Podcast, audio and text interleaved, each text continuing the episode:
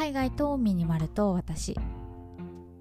この番組は東南アジアでミニマルライフを送っているミニマリストのマーヤが100日間のシンプルライフを通して感じた偏愛アイテムをご紹介する番組です。100日間のシンプルライフルールはたった2つ。1すべての持ち物をクローゼットにしまう。2 1日1アイテム引き出す。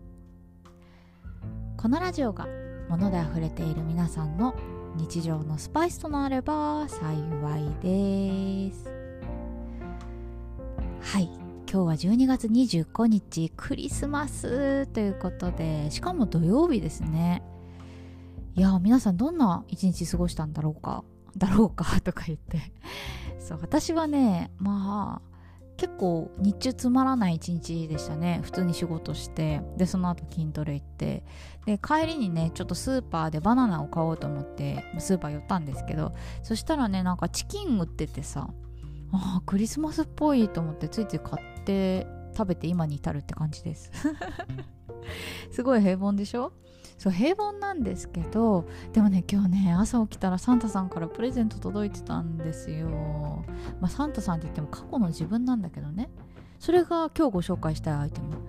呪術廻戦の漫画でございます。いや18巻がねこれ最新巻なんですけど今日発売だったの。で過去の自分はあの楽しみすぎて予約購入してたんですよ。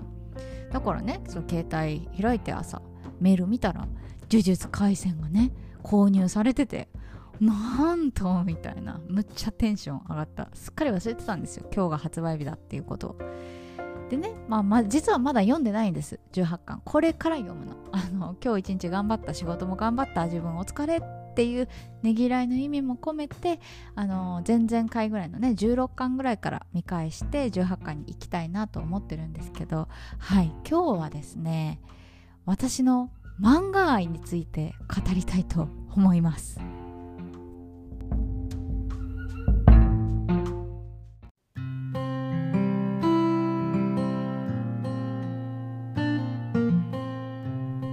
一度お話ししておくと私まだ「呪術廻戦」の最新刊読んでませんので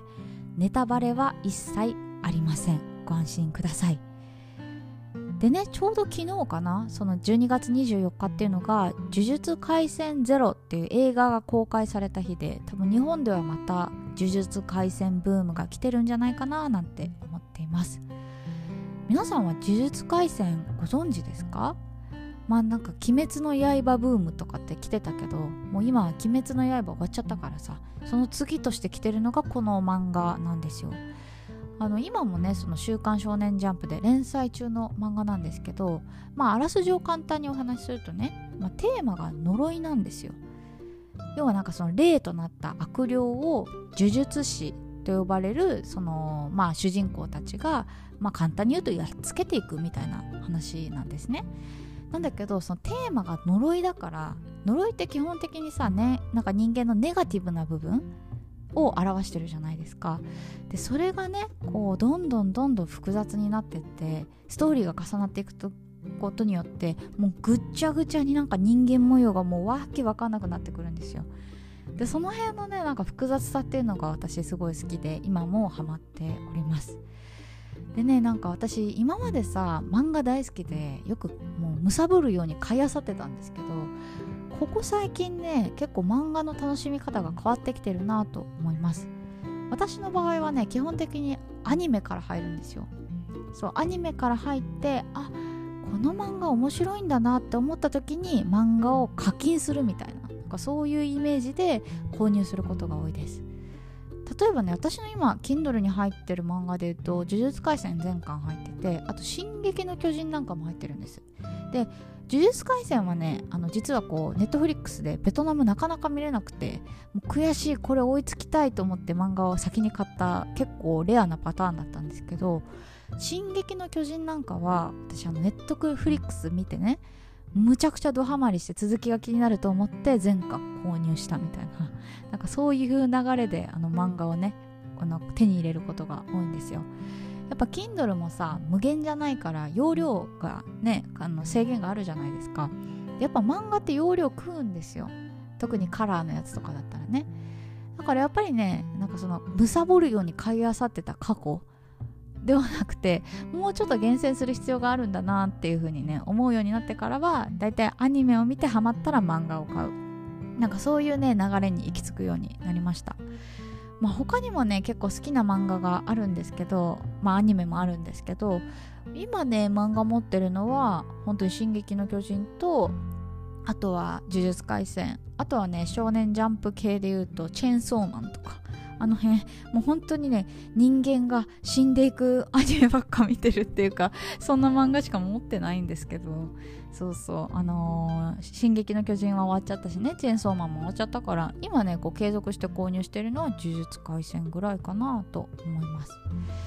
でね、呪術廻戦といえばね、結構、ポッドキャストも好きで、最近また始まったんですよね。あの、Spotify 契約されてる方だったら聞けると思うんですけど、あの、呪術廻戦のポッドキャストがあって、まあ、声優さんがね、まあ、そのおしゃべりしてて、あの、撮影秘話というか、まあ、その、アニメを作ってる制作秘話だったりとか、この時のこのシーンにかけたあの言葉の裏側とか、なんかそういうのをまあ、ラジオでねお話しされていて